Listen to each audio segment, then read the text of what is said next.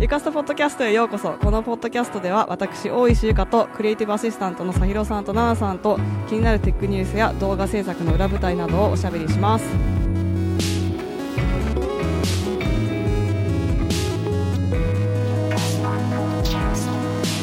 ということで本日は私はアップルパークからお届けしています。中継中継っぽくないこのマイクも中継っぽい。ニュースキャスター感が毎日ある。はい。私は今、えーと、カリフォルニアのアップル本社に来ていてこの動画でご覧の方は後ろに映っているこのビルがあの円盤みたいなアップルの本社のビルでございます。今私は、えっ、ー、と、ビジターセンターっていう、アップルストアがあって、なんかその上のテラスみたいなところにいて、ここには誰でも入れるので、もし、お近くに来た際は、ここに来ることもできます。でも今日は一応メディアオンリーになってて、今、マジでこのテラス誰も一っ子一人いない状態で、貸し切りでやっております。はい。ということで、今週の良かったことというか、もうそういうのはいっぱいありすぎて、本当大興奮の一週間ですが、とりあえず、ここにいることが良かったことです。はい。よろしくお願いします。お願いします。さひろです。えー、私はいつも通り、えー、テキサスのダラス、えー、ダラススタジオにおります。ダラススタジオ、中継中。はい。えー、無事にゆかさんが疲れたのを確認し、えー、動画を出たのも確認しあと1日ぐらいですかねあと1日そうですね明日帰るのではい、はい、家に着くまでを見届け、はい、遠足の先生ですか？はい。まあでもなんか、ちゃんとね、昨日まとめ動画がね、速報的なね。はい。まあそこもちょっとね、紆余曲折あったので、その話をまたちょっと裏舞台的な感じで後ほどしたいんですが、はい。まあ、バタバタとしておりますが、なんとか生き延びておりますって感じですね。ということで、今週はまあ、出張編というか、アップルイベントスペシャルバージョンみたいな感じで、ポッドキャストをお届けしたいと思います。じゃあ何から話しましょうか？まあちょっと発表の内容からまだ、まずちょっとさらっとやります。うんうん、今回のアップルイベントは、まあ9月のね、毎年恒例のアップルイベントということで、iPhone 15と15 Pro ラインナップと、Apple Watch シリーズ9 Ultra 2が出ました。で、アクセサリーもね、結構いろいろアップデートがあったりとか、それと、やっぱり大きいテーマとして、2030年までにアップルが全ての製品をカーボンニュートラルにするという目標を掲げているので、2030年ま、まあまあもうすぐですよね。なので、で、しかもカーボンニュートラル、この規模の会社と、この規模のプロダクトをね、出してる会社でカーボンニュートラルにするって、なんか本当にそんなことできるのっていう感じのレベルの高い目標だと思うんですけど、それの、まあ今のところこんな感じでやってますみたいな報告の部分も結構大きく取り上げられていました。どうでしたか？さひろさん的に。そうですね。iPhone15 Pro Max のカメラが、うんめちゃめちゃすごそうでこれを果たして使いこなせるのかなっていう、ね、本当ですよね。あったんですが、うんうん、あとあのチタニウムのナチュラルがめちゃめちゃかっこいい。もうツボ。おおそうなんですね。はい。結構珍しいカラーですよね。今までやっぱシャンパンゴールドみたいなのがあったけど、うんうん、あのなんというかちょっとグレーっぽいグレーなんだけどちょっとベージュが入ってるような感じなのかなと私は感じたんですけど、まあ、そういうカラーが新登場な感じではい、でやっぱなんかチタニウムの元の色があの色らしいですね。だからナチュラルっていう名前。そうそうそうらしいんですけど、ね、コメント欄で教えてもらいました。そうですね。やっぱり15プロはナチュラルがなんか私のコメント欄では人気そうなイメージで、うん iPhone15 の方はやっぱピンクがすごく注目を集めていたように思いました。もう今年の2023年のカラーがね、もうピンクっていう世の中的にそんな感じがするので、iPhone もピンクが出て、ピンクが一番売れるんじゃないかなと思いました。うんうん、で、私はカラー的には、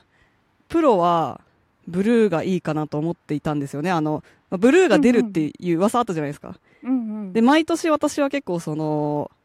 なんというか、ヘッドライナーニューカラーみたいなのを買いがちミーハーだから。はい。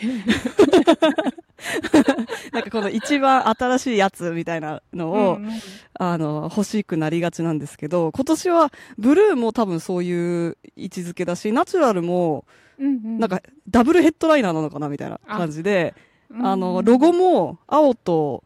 ね、あのナチュラルのサンドカラーみたいな。で、きっとそのパーティクルみたいになってるのはチタニウムのなんか融合みたいな感じのイメージなのかなと、今となってればね、そう言えるけど、最初はこれな、このデザインは何なの何を表しているのかみたいな考察がいっぱい飛び交ってましたけど、ね、だからダブルヘッドライナーだとするとちょっとどうしようかなという感じで、結構私もあの、ナチュラルのベージュっぽい、グレーっぽいカラー、結構好きな色なので、服とかもなんかああいう色、買いがち。合いそうですよね。そうそうそうそう。ね、そうですよね。ちょっとおしゃれな、高級感ある感じで。で、ちょっと軽く一つずつ話すと、はい、iPhone 15は、まあ、ほぼ iPhone 14 Pro がもう15になりましたという感じで、ダイナミックアイランドもあるし、スーパーレティナ XDR だし、カメラは2つなんだけど、あの、メインカメラが48メガピクセルになって、で、それこでクロップできるので、広角カメラで0.5倍で、メインカメラで1倍と2倍で、その3つの画角が使えますっていう感じなので、まあ、ほぼ3つのカメラがあるみたいな感じになってますっていうような話でした。で、iPhone 15 Pro は、まあ、まずそのチタニウムになって、チタニウムという素材がすごく耐久性があるんだけど軽いということで、今までのプロラインナップの中で一番軽いっていう iPhone Pro で、背面のところがちょっとだけ丸みを帯びたんですね。なので、なんか、今までの14 Pro までの結構ピシッピシッってなってる角じゃなくて、ちょっとカーブになったことによって、なんかすごくその、チタニウムの質感とかもいい感じに、あの、相まっていいなって思ったし、まあカメラもね、やっぱりめっちゃすごくて、さっきおっしゃってた通り、もうこれは、なんか今まで私毎回なんかコンデジいらなくねって言ってたんですけど、もうここまで来るとシネマカメラいらなくねみたいな、あの、そういうレベルになってきているので、いや、ほんとすごいですよね。プロレス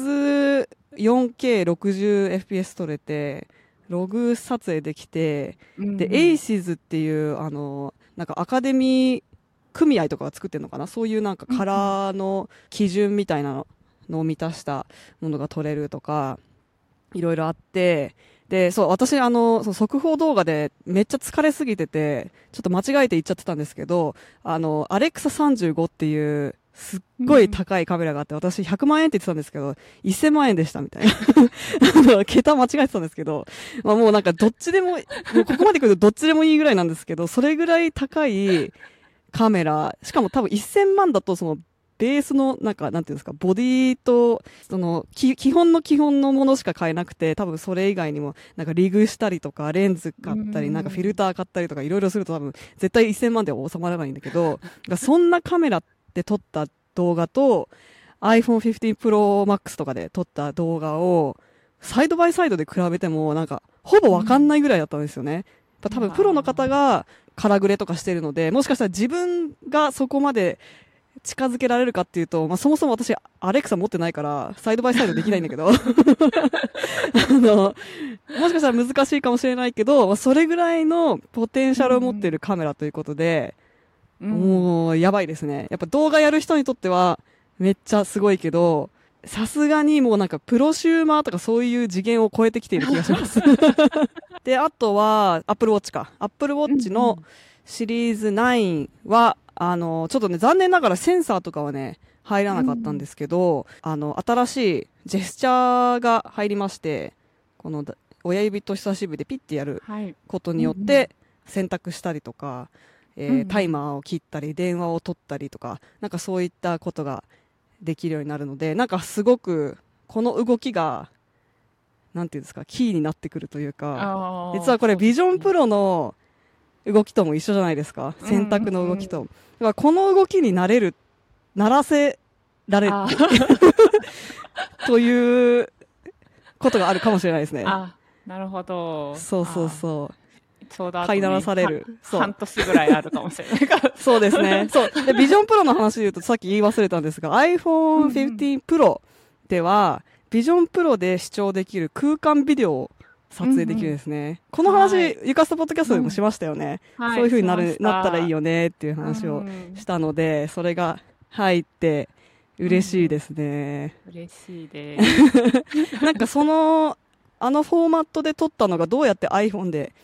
見れるのかとか、ちょっとその辺はまだ詳しく分かっていないし、多分15 Pro を発売の時に買っても、おそらく使えないんじゃないかな、すぐには。あの、多分、後ほどのアップデートでっていう感じだとは思うんですけど、でも、うん、この空間ビデオを保存しておけるチャンスというか、初めてのチャンスじゃないですか。はい、まだビジョンプロ出てないから。ビジョンプロでもね、撮影できるけど、ビジョンプロは世の中に出回っていないから、うん、iPhone 15が発売になったら、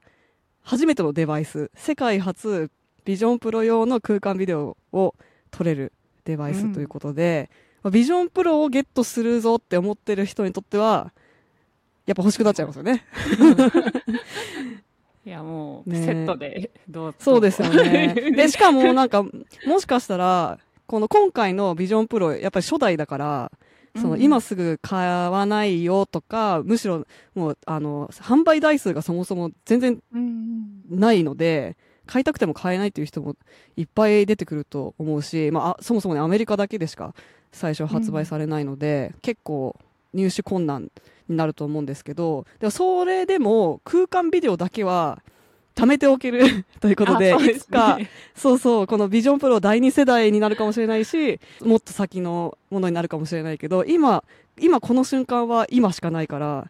今撮っておいて、後ほど視聴するように、こう、アルバムを貯めておくみたいなこともね、できるようになるかなと思うと、また欲しくなっちゃうっていう。はい、何のセールスみたいな。素晴らしい。ってことですね。で、あとは Apple Watch Ultra ですね。これも、はい、あの、そんなに正直、1から変わっていないんですけれども、これもティタニウムのフレームでできてるんですが、うん、そこの部分が、えっ、ー、と、ウルトラ初代は全部バージン素材みたいな感じで、その、初めて作られるみたいな感じだったんですけど、それが第2世代からリサイクル素材が使われるようになったとか、あの、あとはやっぱ画面の進化で、画面の明るさが今までのアップル製品の中で一番明るい3000ニットだったかな？なので、すごいですよ。目がわーってなる。そうそう、わーってなるっていう。えっと、その次に明るいのは iPhone 14 Pro とかだったんですかね、それまでは。プロディスプレイ XDR の2とは何だったかな？でも、すごいですよね。そんだけ明るい 一番明るいっていう。どのくらいまで明るいところにいないとその3000ニとか発揮されないのかね。ちょっとわかんない。でもやっぱ本当にこう太陽光で外でめっちゃ真っ昼間みたいな感じだとわかるんですかね。今も私外にいるんですけど、MacBook 開いてやってて、やっぱ直射日光だと MacBook も、MacBook Pro ですけど、M1Max の。なんか、まあちょっと見にくいなって思う時があったんですが、それってでも、 Notion とか見てたんで、ノーションって普通の、普通というか HDR じゃないじゃないですか。だけど、なんか無理やり全てを HDR にするアプリがあるらしいです。えすごい。Mac アプリで。Mac アプリで。そうそうそう、Mac、Mac でなんか例えば HDR の写真とかを見たときに、なんかすごい明るくなるじゃないですか。その部分だけ。はい、動画とかも。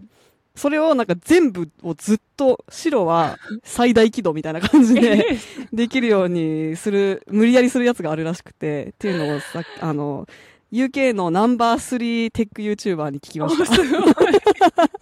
本人が俺はナンバー3だって言ってました。自称ではなく。そう、自称では、多分本当だと思います。まあそんな発表会がありつつ、私は個人的にこのアップルイベントに来るときに、すごく楽しみにしてるのが、他のクリエイターとの交流っていうのもありまして、そういうね、なんか面白いアプリの情報を聞けたりとか、なんかクリエイター同士でこういう戦略でやってるとか、そういうなんか情報交換したりとか、めちゃめちゃ有意義で、そのキーノートの前日とかも、なんか早く寝、寝たかったんだけど、結局なんか12時ぐらいまでなんか話し込んじゃって、うん、なんかコンサルみたいな感じで、君はエゴを捨てきれてないみたいな感じで、あの、えー、フィードバック、フィードバックをもらうみたいな。すごかったです。なんか今日の朝はあれですか？朝ヨガをみんなでするみたいなのがそうですそうです。それもなんか楽しそうだなと思って。そうなんです、はい、あの前回もあったらしいんですけど私知らなくて、うん、ミスっちゃってたんですけど今日はなんとか潜り込むことができまして。あのフィットネスプラスのヨガの先生がやってくれて、すごい。そうさひろさんやってます？いや私一回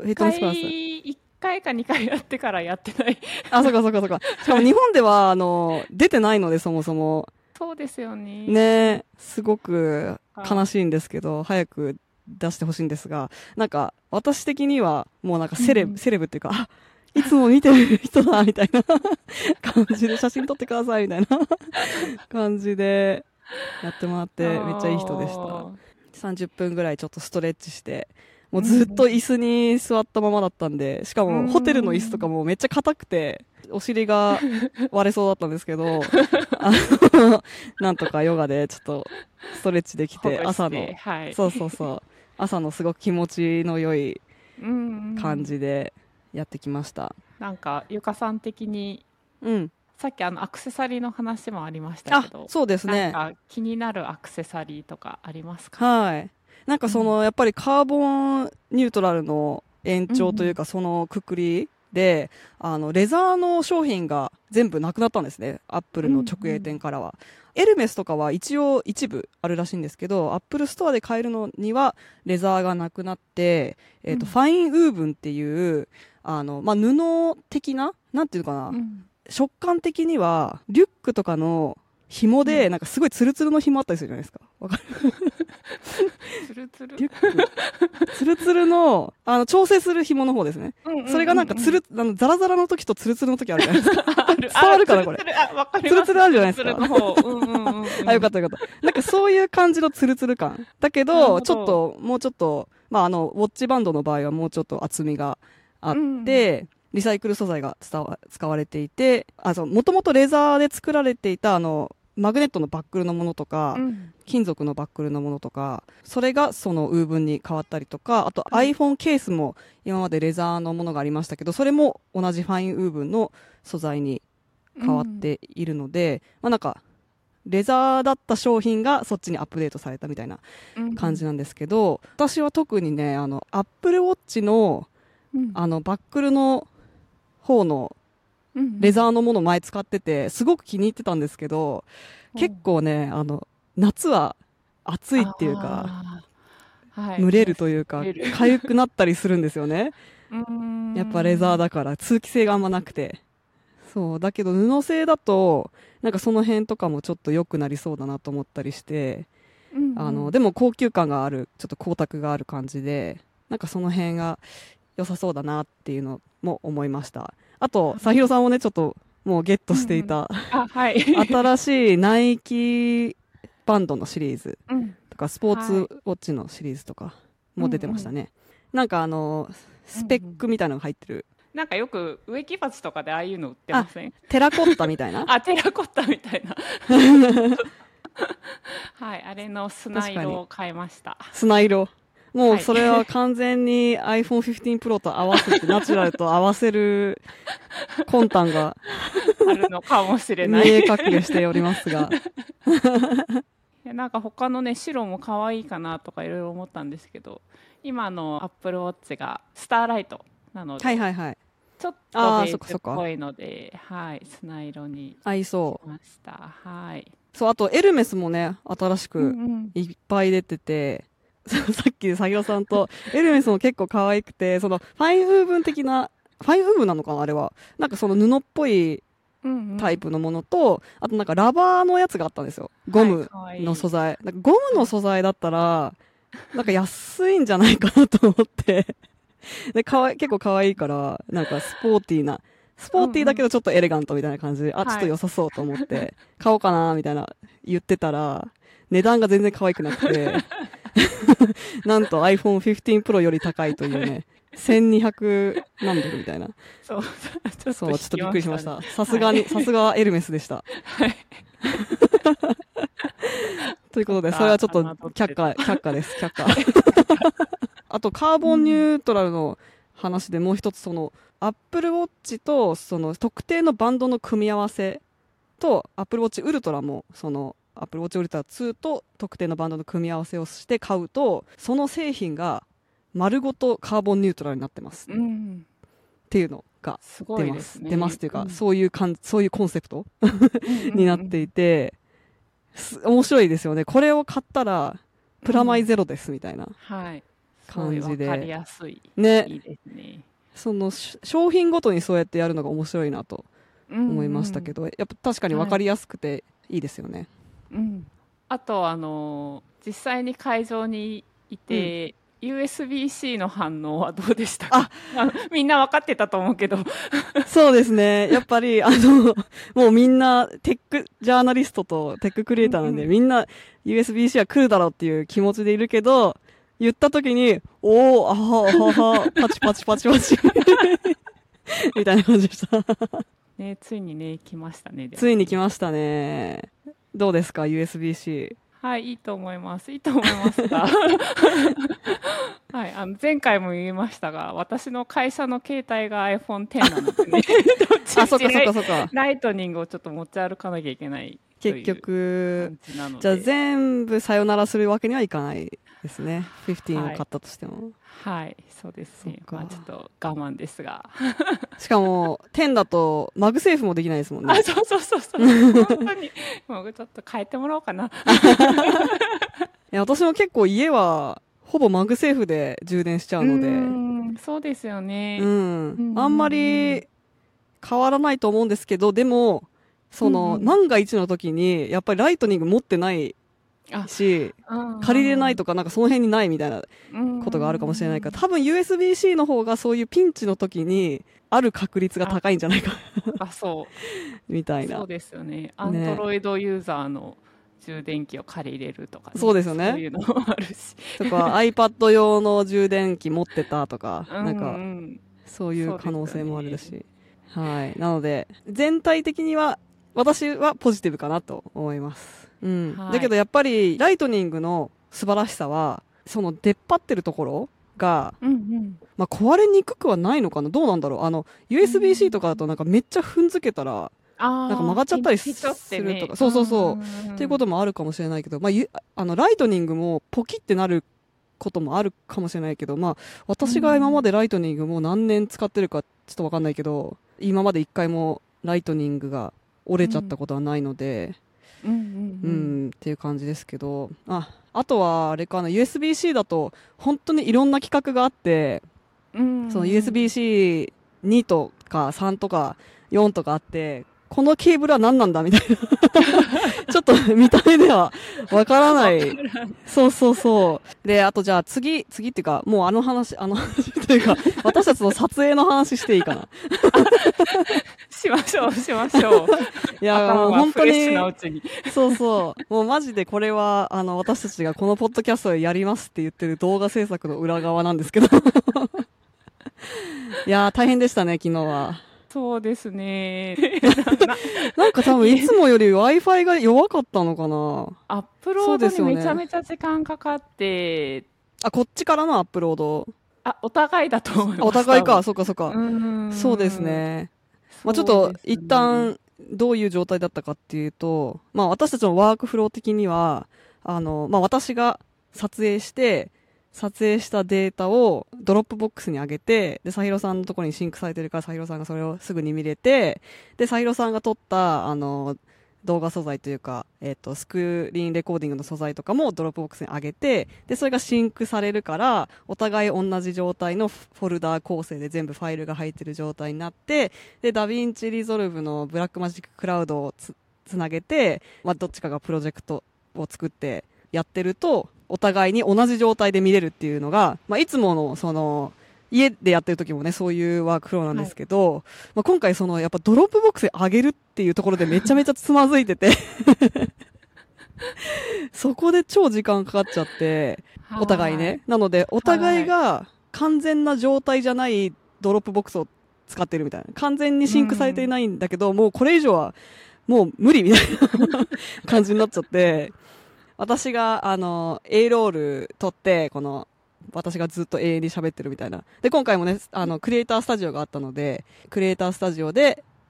30分あるんですよ。一人。はいで30分あって、なんかちょっとショートとか撮ろうかなと思ってたんですけど、結局30分ずっと喋り続けちゃって、で、サイロさんが結局15分ぐらいにカットしてくれたんですけど、永遠に30分喋り続けてショートを撮る暇がなかったんですが、そんな感じで撮って、で、それは、それは遅れたんですね。それは遅れて、はい、でもサヒロさんの方にあるファイルが私の方に全然ダウンロードできなくて、うん。で、結局、 Blackmagic Cloud を使っているから、さひろさんがやってくれた作業が私の方で、もうなんかすぐリフレッシュしたらすぐ見れるみたいなのがいいところなんですけど、あのもうファイルが欠けてる状態になっちゃったんですよね、こっちの見え方としては。もうファイルがダウンロードできてないから、見れなくて、プレミアとかもそうだと思いますけど、欠けてると真っ赤になるんですよね、あのクリップが。でも、待ってても待ってても全然来ないから、もうしょうがないと思って、結局私は赤いままチェックする 赤いままチェックして、もうサヒロさんを信じるみたいな。まあそんな感じで、めちゃめちゃ大変で、で、その書き出した動画を YouTube にアップロードっていうのも、またね、速度が関係してくるもので、で、そもそも私の方では、もう書き出せないんですよ。そう、クリップかけてるから。そうそう書き出せないから、もうサヒロさんお願いしますってなって、サヒロさんの方で書き出してもらって、アップロードも私のチャンネルにやってもらって、っていう感じで、結構まあ、臨機応変になんか片目をつぶったままやるみたいな感じの 気持ちで、でも正宏さんを信じて、行っちゃえみたいな。赤いのが何なのかわかんないけど。何が映ってるかわからないけど、多分、なんかこの機能の話してるからこの機能が映ってんだろうな、みたいな感じでやるしかなくて。まあでも大丈夫だったと思うので、ぜひその、その動画を 見てください。概要欄に、概要欄にリンク貼っておきます。はい。まあ、めっちゃ大変でしたね。あ、そのメインの動画のね、あの、フォーカスブリージング。フォーカスが。もうさ、それも、その話もしたくて、前回も同じ問題があったんですよ。前回は私、うん、前回というか、WW の時は、FX30 持ってきたんですね、ソニーの。で、いつも、あの、スタジオというか、うちの家で撮影してる時も FX30 使ってるんですけど、あの、やっぱいろんなモニターにつないだりとか、最近はあの iPad のね、うんうん、iOS17 でできますよって話もしましたけど、その、そういう感じでつないで、モニターしながらやってるので、なんかあんまりピントがめっちゃずれてたみたいなことはないんですけど、やっぱりこの、いつもと違う場所でやったりとか、そのモニターがなくて、このフリップスクリーンでやってて、まあ普通にね、あの、アイフォーカス、アイトラッキングとかなんかいろいろあるから、うん、オートフォーカスで大丈夫だろうと思ってたら、なんか、それこそ前回もう30分くらい喋って全部フォーカス落ち、なんか、外れてたみたいなことがあって、で、それでトラウマになって、今回は FX3 じゃなくて GH52 Mark II を持ってきたんですね。が違うカメラで持ってきたんですけど、まあ、基本的には大丈夫だったんだけど、あの、クリエイタースタジオがもしかしたら、あの、結構暗いから、もしかしたらそれでなんかフォーカス迷っちゃったのかもわかんないですけど、まあ、はい、少なくとも全部がピント外れてたわけじゃないので、うん、まあまあまあ、はい、あの前回よりはマシかなという感じなんですが、うん、一部、その、オートフォーカスがめっちゃ迷ってる時があって、そこをサイロさんがうまく B ロールを乗せて ごまかしてくれたんですけど、もしかしたらあの、しっかり確認してる視聴者の皆さんは、あ、なんか、あ、ここでなんかちょっと怪しいぞ のがわかるかもしれないんですが、そう。で、皆さん今、動画でご覧の方は、今このカメラなんだと思います？iPhone ですよ。iPhone 14 Pro Max なんですけど、めちゃめちゃ綺麗じゃないですか。素晴らしい。え逆光、逆光ですごいこの髪の毛とかめっちゃ綺麗、うんうん、はい。いい感じです。いやもうね、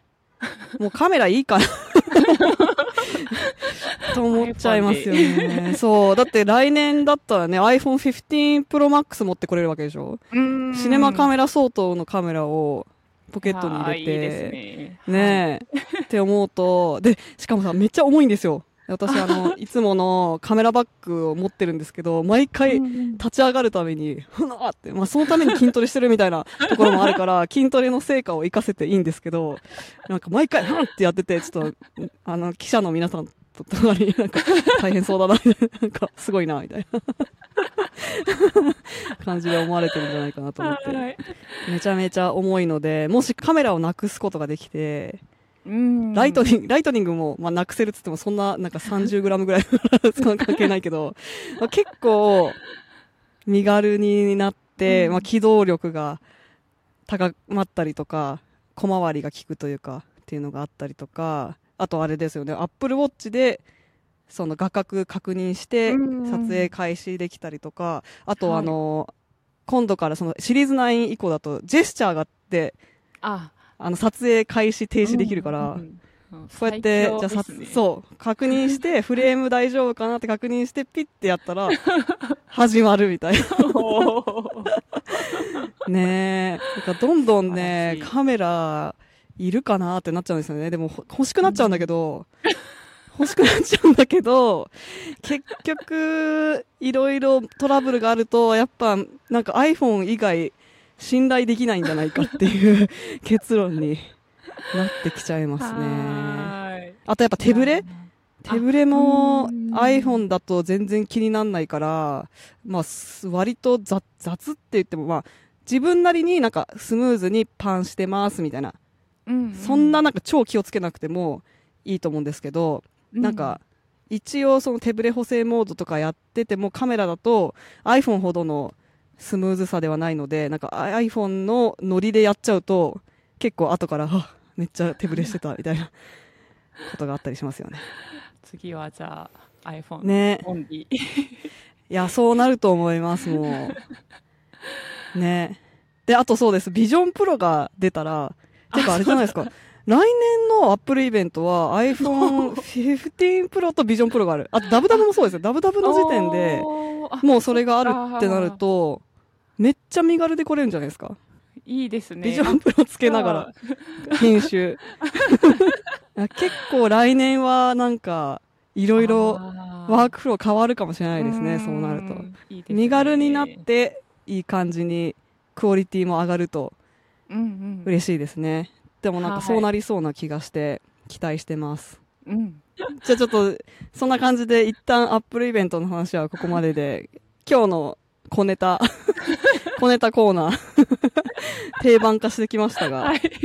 今日の小ネタコーナーはですね、昨日、今日かな？昨日か。うんうん、なんかな、メキシコの裁判どこで発表されたんですか？あの、なんか缶オケみたいなやつをパカって開けたら、なんかこれが私たちが発見したエイリアンですみたいな、エイリアンのミイラですみたいな感じの。